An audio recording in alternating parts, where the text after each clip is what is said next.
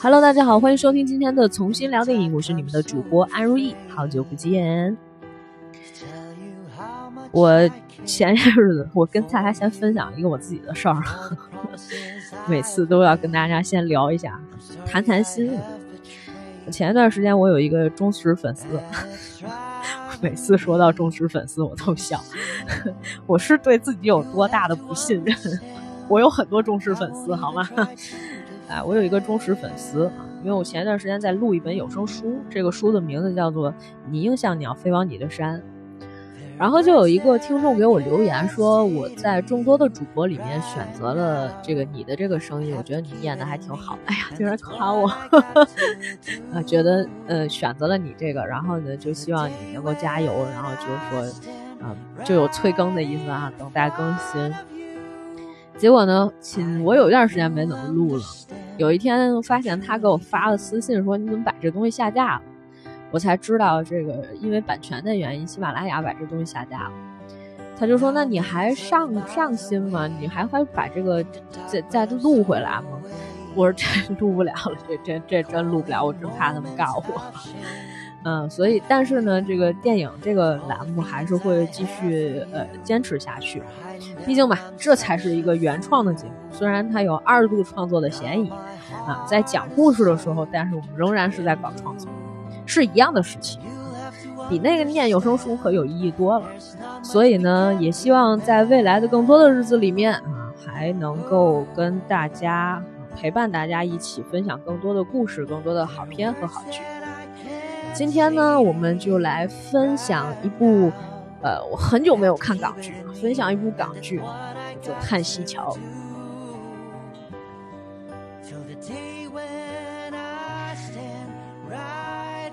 我不知道大家有没有就是以前看这个港剧的习惯，反正我小的时候是看港片和港剧长大的。呃，很多 TVB 的演员以前倒背如流。我上小学的时候，我曾经就有一个小本本，小本本上面会记很多演员的名字。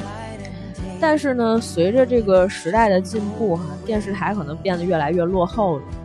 啊，一些新的流媒体的这个，呃，这个。涌入以后呢，你就会发现，哎，很多的这个制作呀，什么电视台基本上可能也赶不上这个时代潮流。TVB 这两年的剧，我是真的一部都没有看过，甚至港剧我看的也比较少。但是呢，哎，你就会发现有很多跟这个，呃，就是跟这个流媒体合作的一些制作方，他们最后做出来的剧效果还不错哈。比如台湾前一段时间尝试了不少。去年的那个《我们与恶的距离》啊，包括最近的《想见你》，还有我之前追的一部叫做《呃我们不能是朋友》，我是追这种这种剧啊，很羞耻。哎，我发现它真的是就是质量有很大的一部分保证，而且他们就是会从不同的角度上去做一些创新。然后这个香港的团队，这一次这个香港的团队也是这个样子的。他们这个之前好像也做过一个类似的剧，好像是叫《玛丽烈与大卫》，演员主演上面是林保怡和呃周佳怡。然后这个这一次这个《叹息桥》呢，好像我看最近公众号有一些公众号在推荐，我觉得其实确实是一个不错的一个剧，所以呢，今天正好趁这个时间跟大家来做一下这个分享。这个全剧一共十五集，每集片长大概是四十多分钟左右。然后它的这个结构挺有意思的，它结构呢就是用用我朋友的话讲，它有点像美剧，有没有？什么样子呢？就是它前十分钟它会有一个小短片，然后呢再进入这个小短片，大概是在讲所有的现在的这个故事里面的主人公在过去的十几年或者是二十年的之前的一些故事。然后等这个小短剧结束以后呢，进这个 O P 啊主题曲，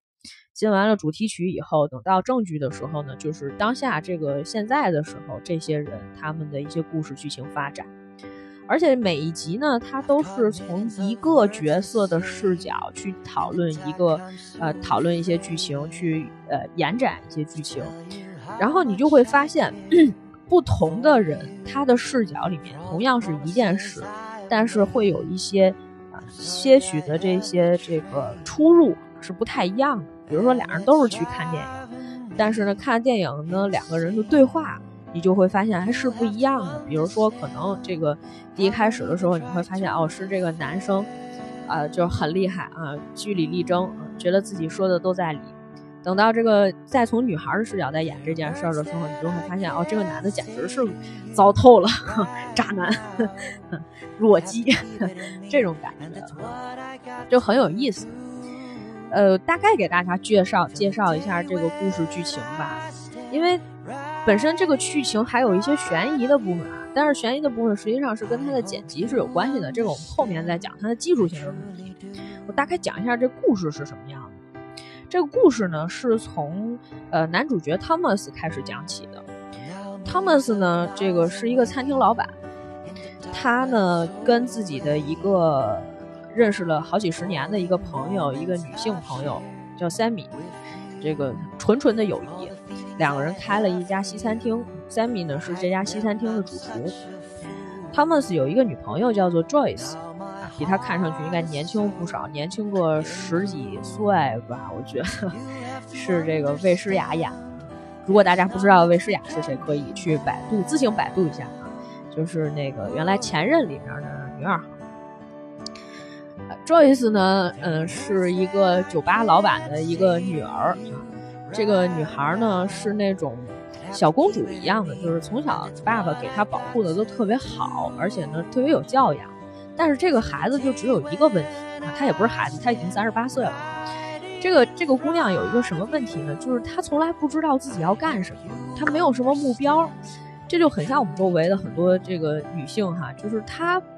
被父亲也好，或者被母亲也好，就是安排的很好，不需要去愁什么生计的问题啊，随便找一份工能够养活自己，呃，而且自己呢在在这个香港有一个单位。就是香港的所谓单位，就是有有一有一间房，这房子是原来他爸给他买的，他就一直自己住着。汤姆斯在跟 Joyce 交往的过程当中呢，他有些疑惑，因为有一天 Joyce 在他们家刷碗的时候吧，呃，Joyce 的手机就放在了 Thomas 旁边的那个沙发上面去充电。这个时候有一个叫阿 Ken 的人给 Joyce 打了一个电话。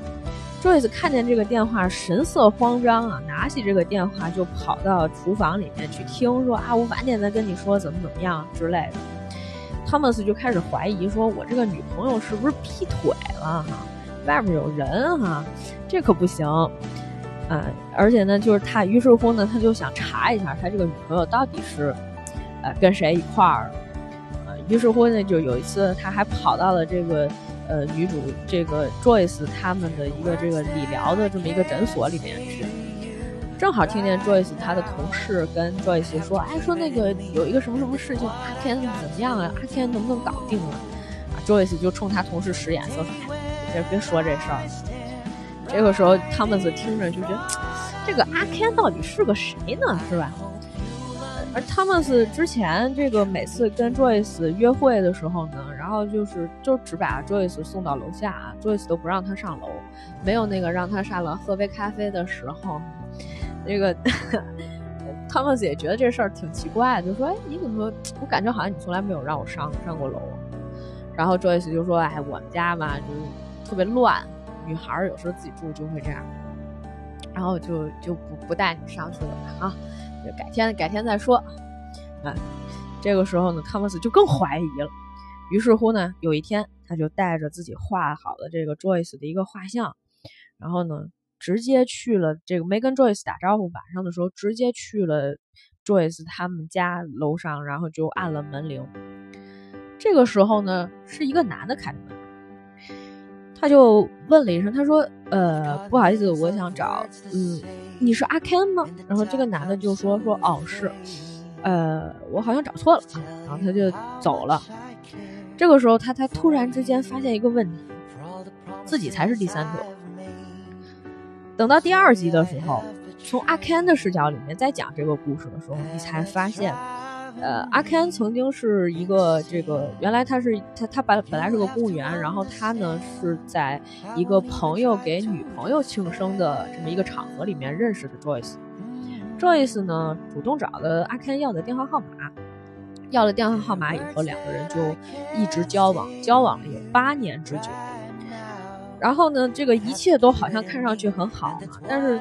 呃，你会发现这一集有点恐怖。你如果看评论的话，你会发现很多人跟跟你讲，第二集看上去太恐怖。因为阿 Ken 是一个妈宝，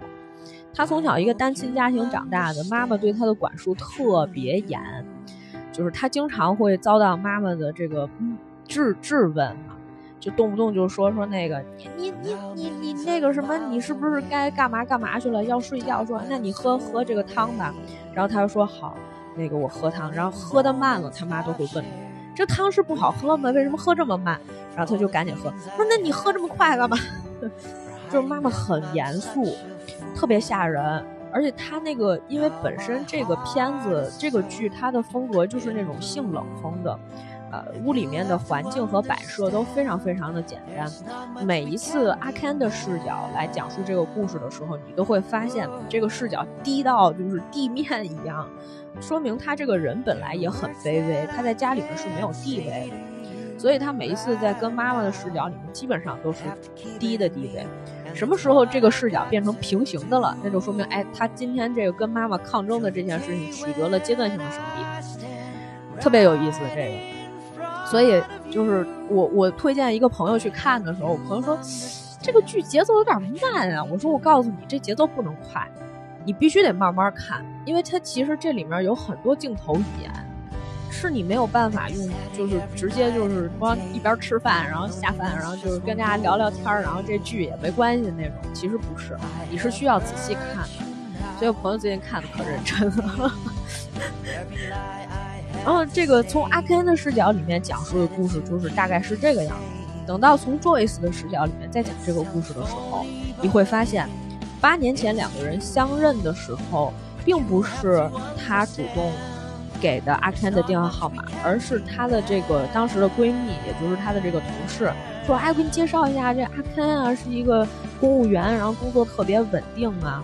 啊，怎么怎么样啊？说那个，哎，可以介绍你们认识一下。说那个交换一下电话号码，是她闺蜜撮合的两个人才在在一起。这个时候你就会发现，哦，原来是这个样子。就是实际上就是他们对于一件事情的描述呢，都会有各自不同的印象。呃，很大程度上，我觉得这是一个罗生门。但是后来你就会发现，事情又发生了一个转变。有一天，Thomas。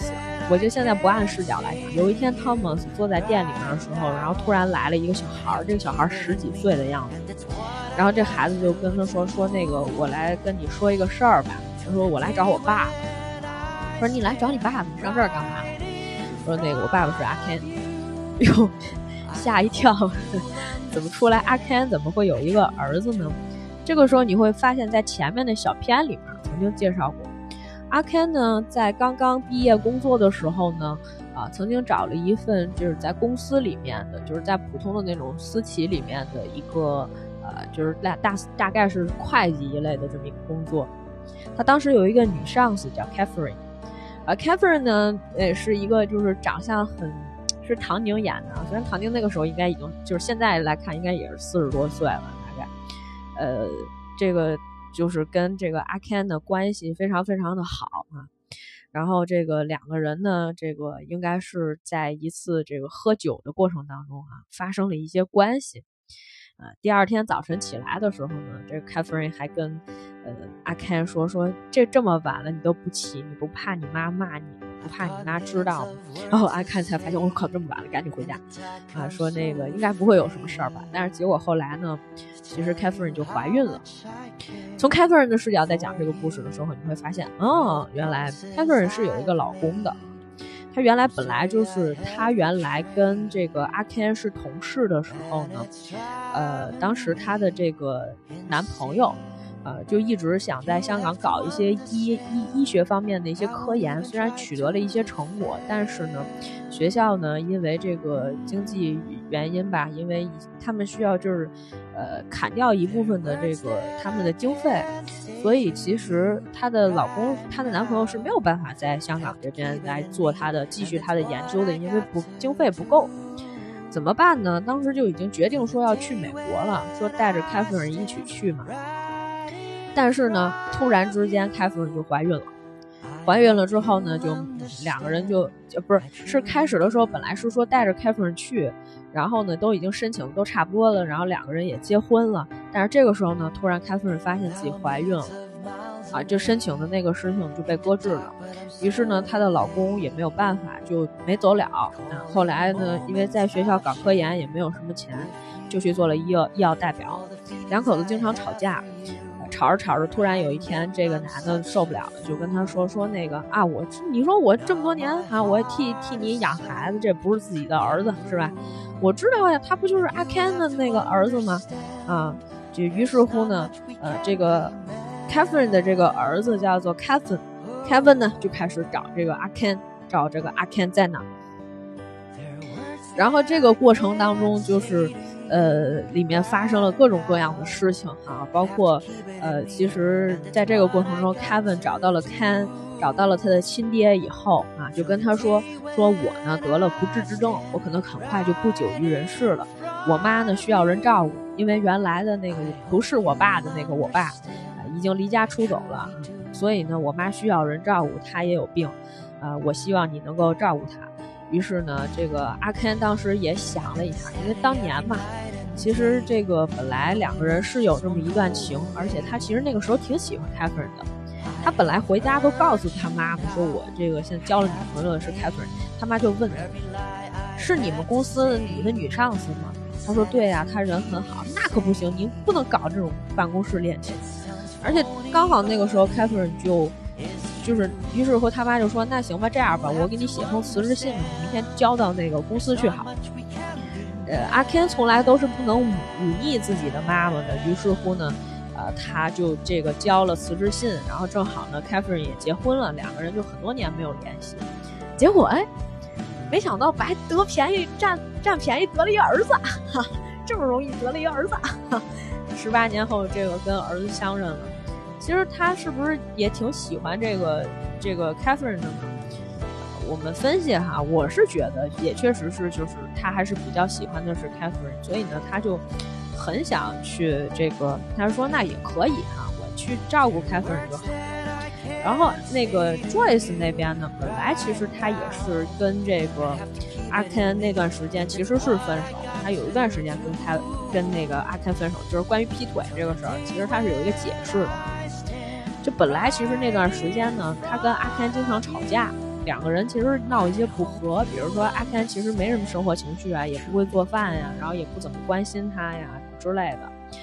呃，一个是这样的一个妈宝男，是吧？后来这个辞职，他去考了公务员嘛，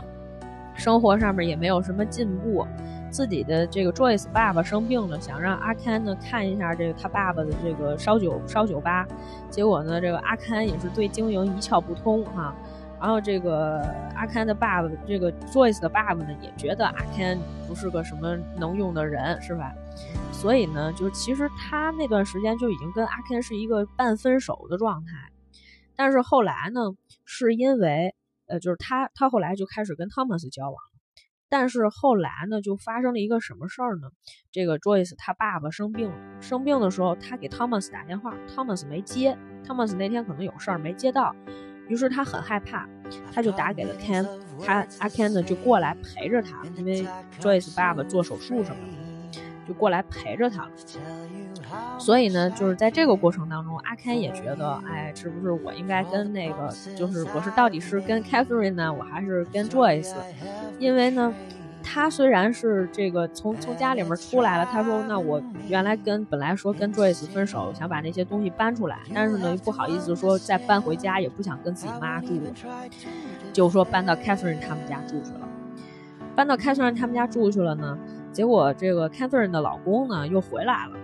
人家一家三口其乐融融跟那儿吃饭，然后那个阿 Ken 就说我还买了炸鸡什么之类的，但是他们说啊，那个我们以为你你你在那个外面就吃完了哈，所以我们没做你的饭。他说没关系没关系，然后人家一家三口跟那吃饭呢，然后阿 Ken 就特别落寞，他就说那那个正好我收拾东西我就不住这儿了。他说啊，那我们吃饭就不送你了。然后他刚要出门，然后那个 Kevin 还说一句话，哎，你把你那个炸鸡你别忘了带走。特别卑微，特别卑微。阿 Ken，这是从阿 Ken 自己的视角来演的这段事情。所以他后来发现，哎，那我跟 Joyce 结婚是不是一个很好的选择呢？因为毕竟 Joyce 的爸爸还是挺有钱的，跟 Joyce 没有什么想法。Joyce 是一爸宝，然后阿 Ken 是一妈宝，俩人特别合适，然后凑在一块儿。于是乎呢，阿 Ken 当时就跟 Joyce 求婚了。Joyce 那个时候也觉得说，呃，毕竟就是他们是交往时间不长，然后呢疑心也比较重。呃，虽然说就是，而且是那种，其实你后来会发现，汤姆斯在比利时那边待了很多年，他是一个江湖大哥，所以呢，就是可能两个人不是特别合适，因为就是汤姆斯有一些举动是 Joyce 不能够接受的，比如说两个人去电影院看电影的时候，然后汤姆斯会突然就是前面有有一对男女一直在讲话，一直在讲，讲的特别烦，然后汤姆斯这个时候就说说那个。嗯，就问 Joyce 你有没有纸巾啊？然后 Joyce 说有，他就拿那个，然后汤姆斯就拿那个纸巾直接扔到前面去了，然后假装不是自己干的，就是这种小混混的举动。其实 Joyce 本身可能也不是说特别能够接受，而且从他的角度上来讲呢，呃，这个刚好自己的爸爸也是患了重病，不久人世，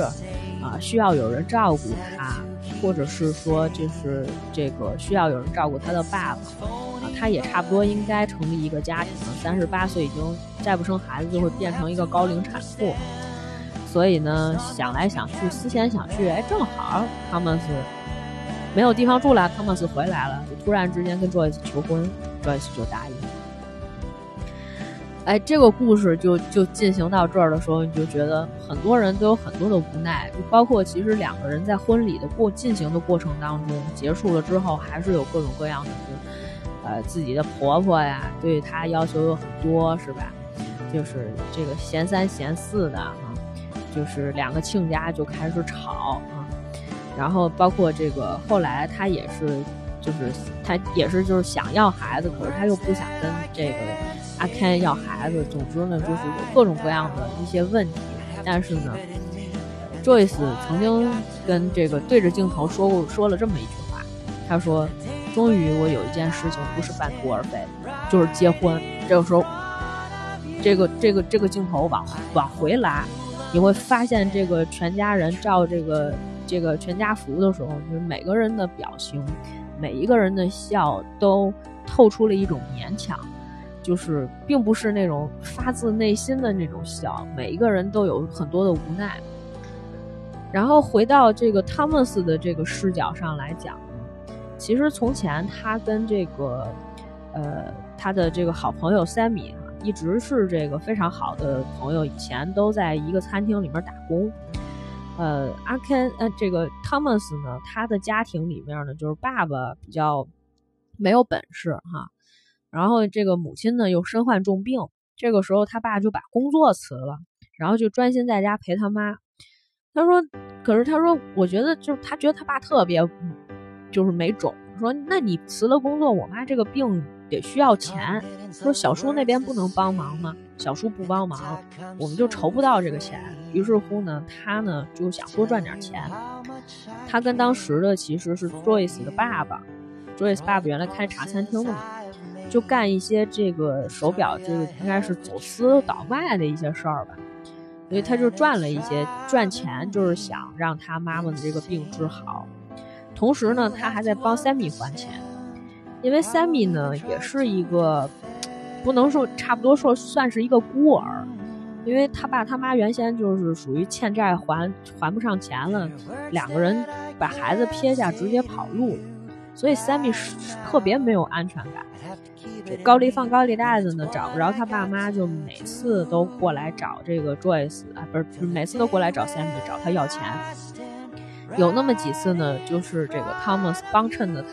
帮他交了一部分钱过去，就每个月还嘛，就跟这个这个咱们现在还这个信用卡挺像的，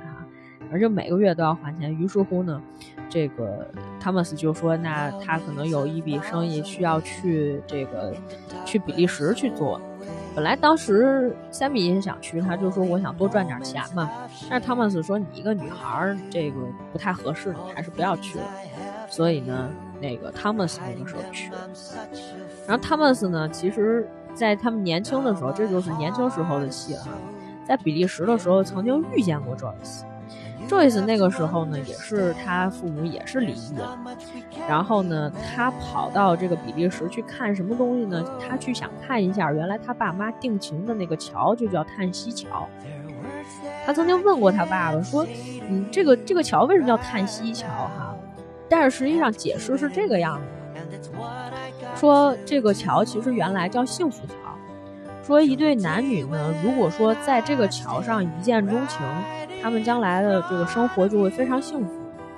他这个 Joyce 的爸妈呢，就是在这个桥上相相识的，然后呢，就是发生了很多故事啊，结了婚，生了 Joyce，但是两个人呢，不幸分手。”所以呢，后来他们就想说，把这个桥就叫叹息桥吧。每次想起来都觉得，好像是生命当中的一个遗憾一样。所以 Joyce 的爸爸曾经跟他说过这么一句话，他说：“这个到底是幸福桥呢，还是叹息桥呢？”嗯，这个选其实这个答案，这个或者这个名字，最终都还是自己选。实际上，这也揭示了这个剧的一个主题哈，就是说。呃，我们在生活当中会有很多的这种呃无奈也好，你就会发现这个戏里面的每一个人都很，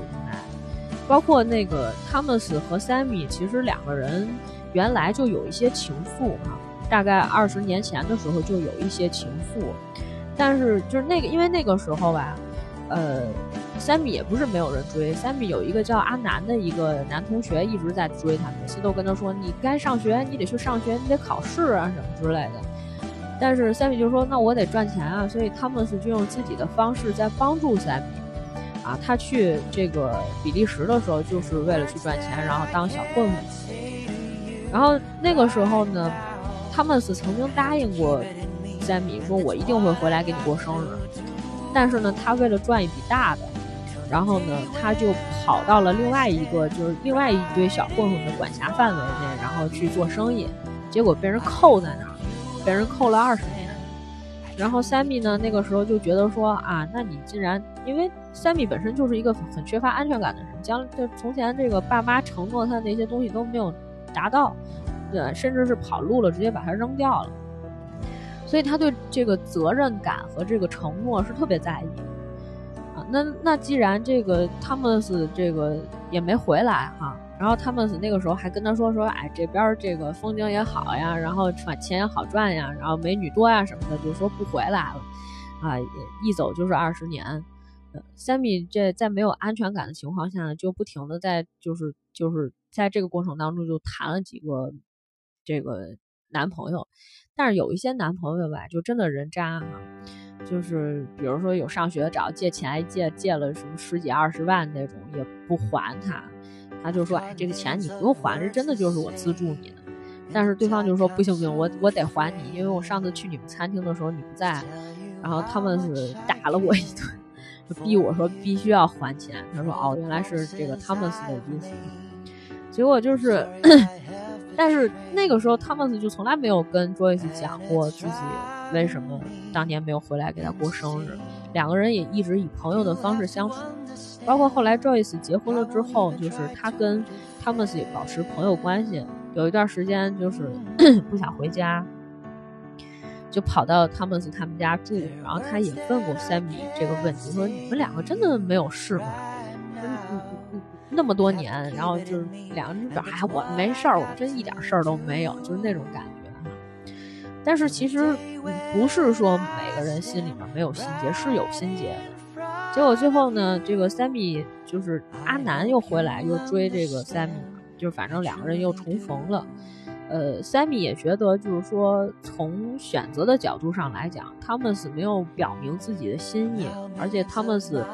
呃曾经给他讲过一个故事。Thomas 说当初这个。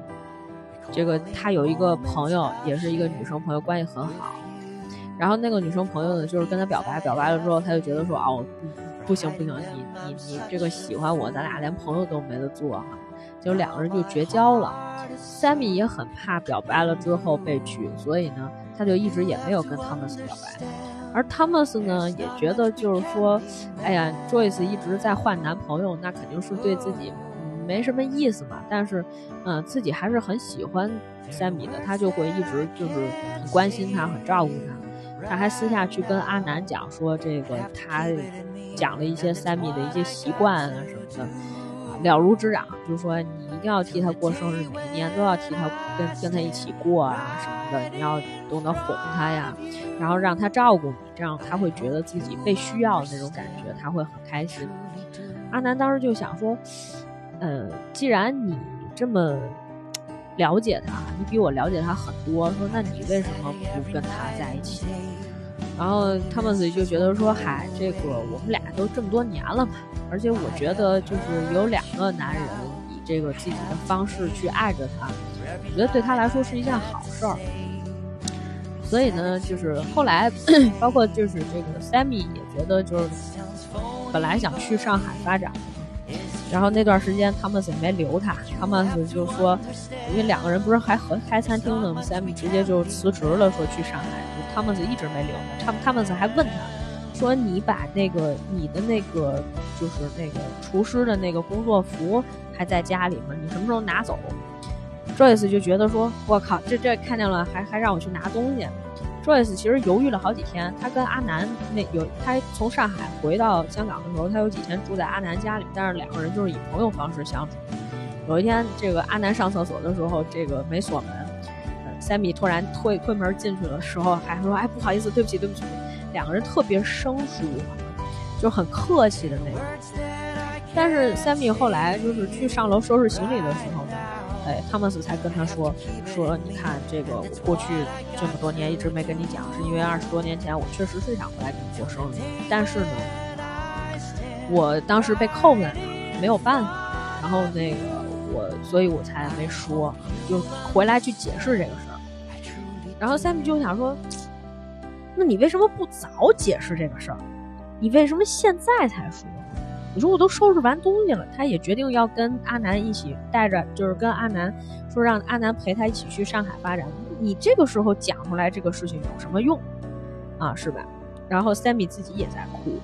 然后这个 Thomas 呢也没有办法去面对这个事情。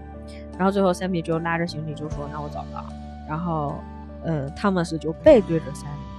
也没说，就就也也就其实你看他，你就感觉他眼泪已经要下来，他就说：“好啊。”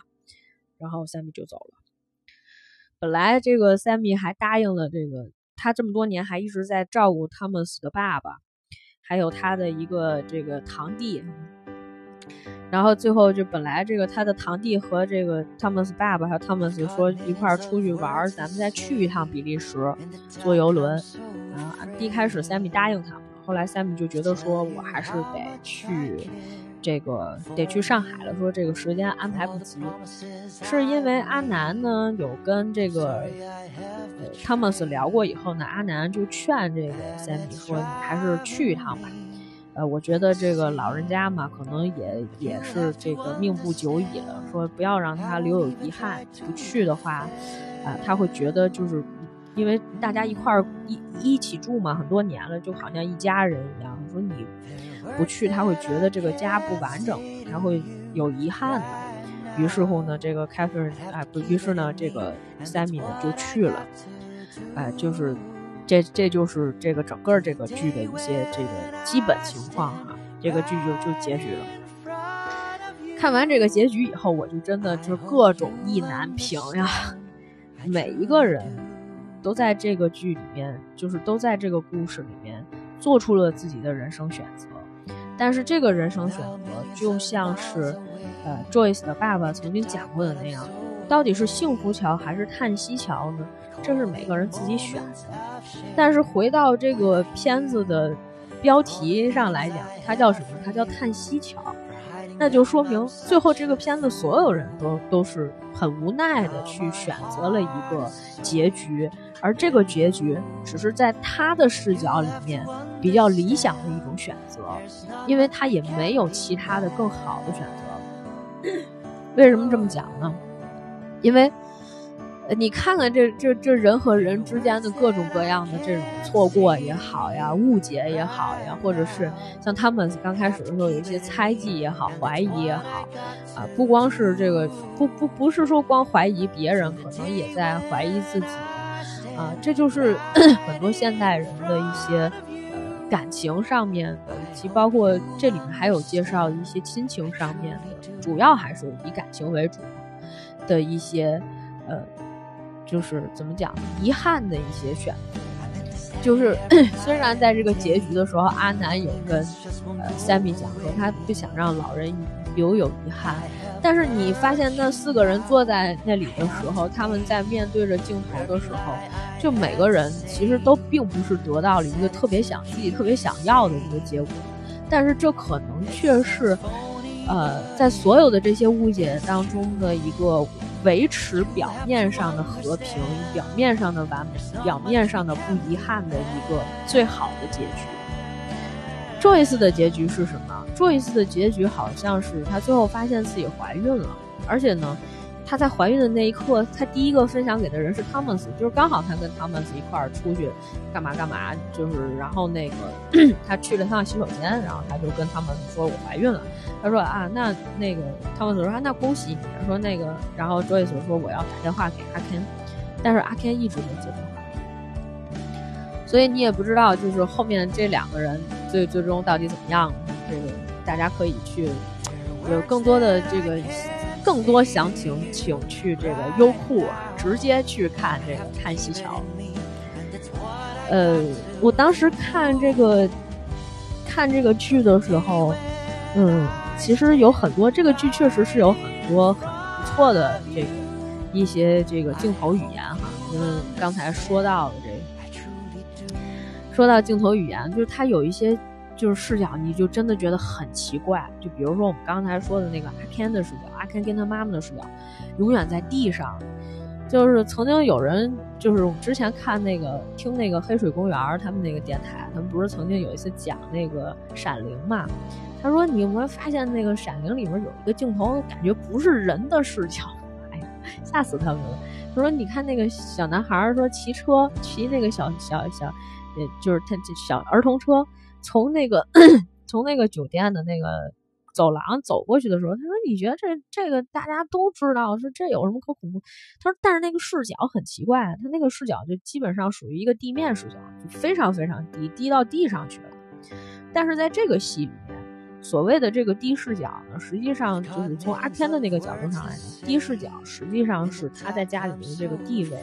就比较。我说我我就跟我的这个朋友讲，我说这是一狗的视角，你知道吗？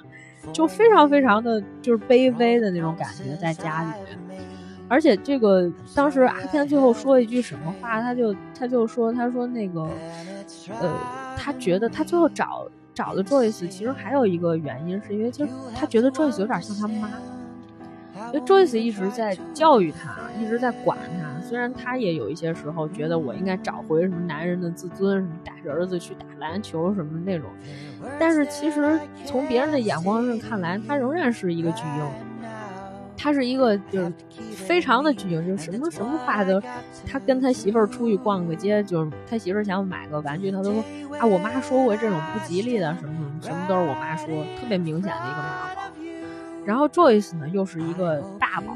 就是属于我我我没没什么理想，没什么这个，呃，没没有什么没有什么这个志向，也不知道自己要干嘛。就是原来说学画画，因为他第一开始其实他原来最早去比利时去看那个泰西桥的时候，是他第一次认识就是见 Thomas，只是过了很多年以后，就是两个人好像把这事儿忘了。反正因为这个演员都是两拨人在演，年轻的时候跟这个后来现在的这种都不是不是一拨演员演了，所以就是你可能会有一种稍微有那么一点错乱的这种感觉。但是本身来说呢，这个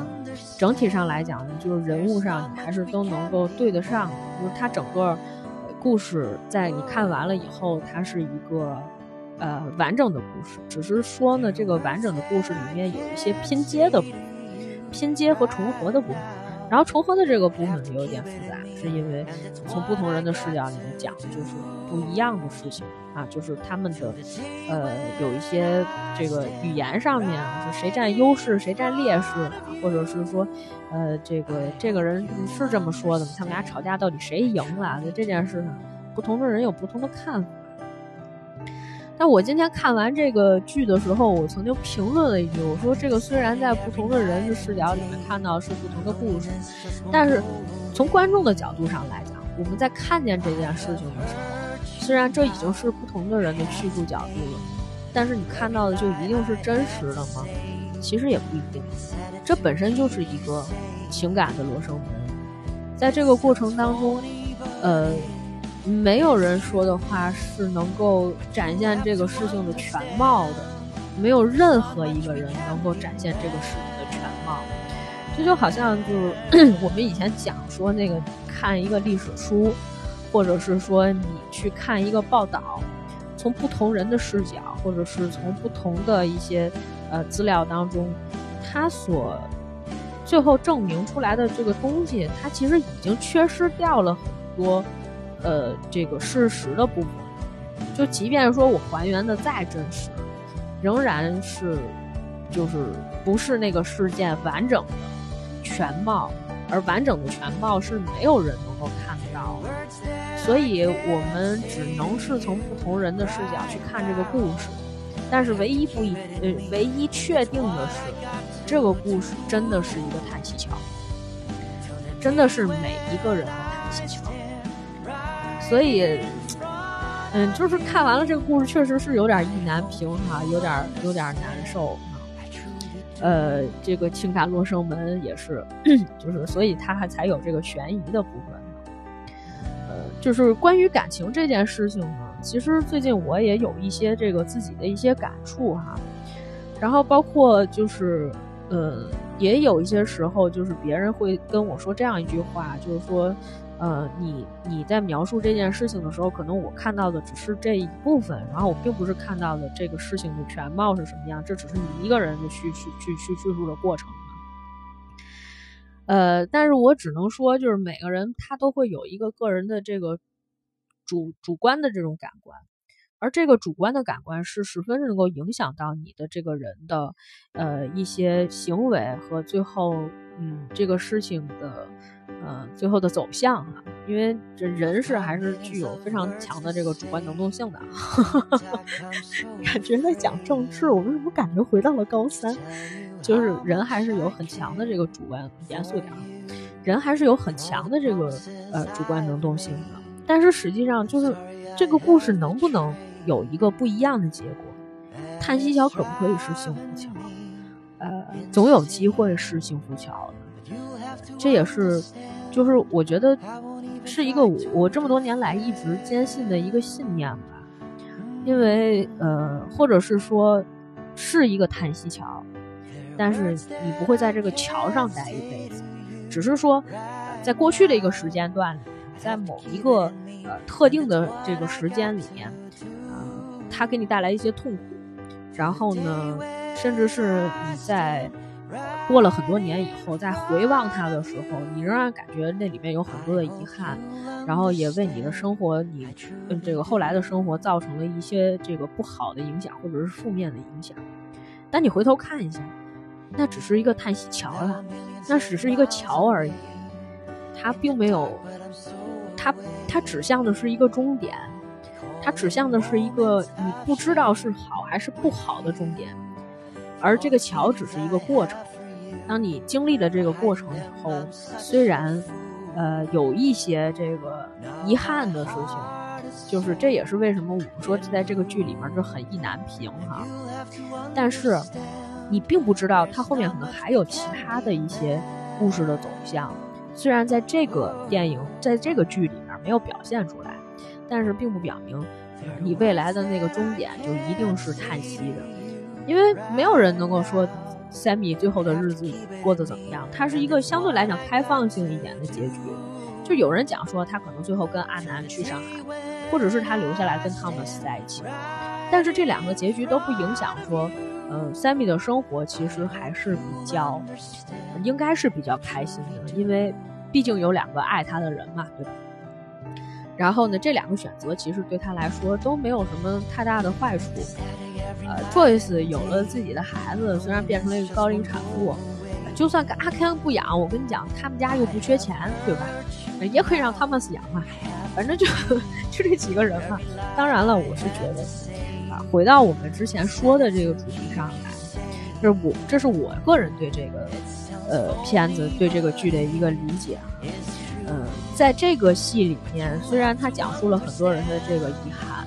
呃，这是这只是他表现出来的，但是对于我们来说嘛，我永远都是一个，你们一定要记，所有的听众一定要记住这，我永远是一三观特别正，积极阳光正能量，就是最后它并不是一个你的结果啊，也不是你的终点，它只是一个过程。那么未来你有没有可能把这个？就是过过去的遗憾就是遗憾了，这个桥是变成了一个叹息桥，呃，有一些遗憾是没有办法去弥补的，所以它永远的留在了那里。但是你下一次再过那个桥的时候，我希望它，或者是你有没有可能努力把它变成一个幸福桥？我希望所有的人，我希望所有的听众都能有一天找到自己的幸福桥。好了，感谢今天收听这一期的节目，我们下次再见吧。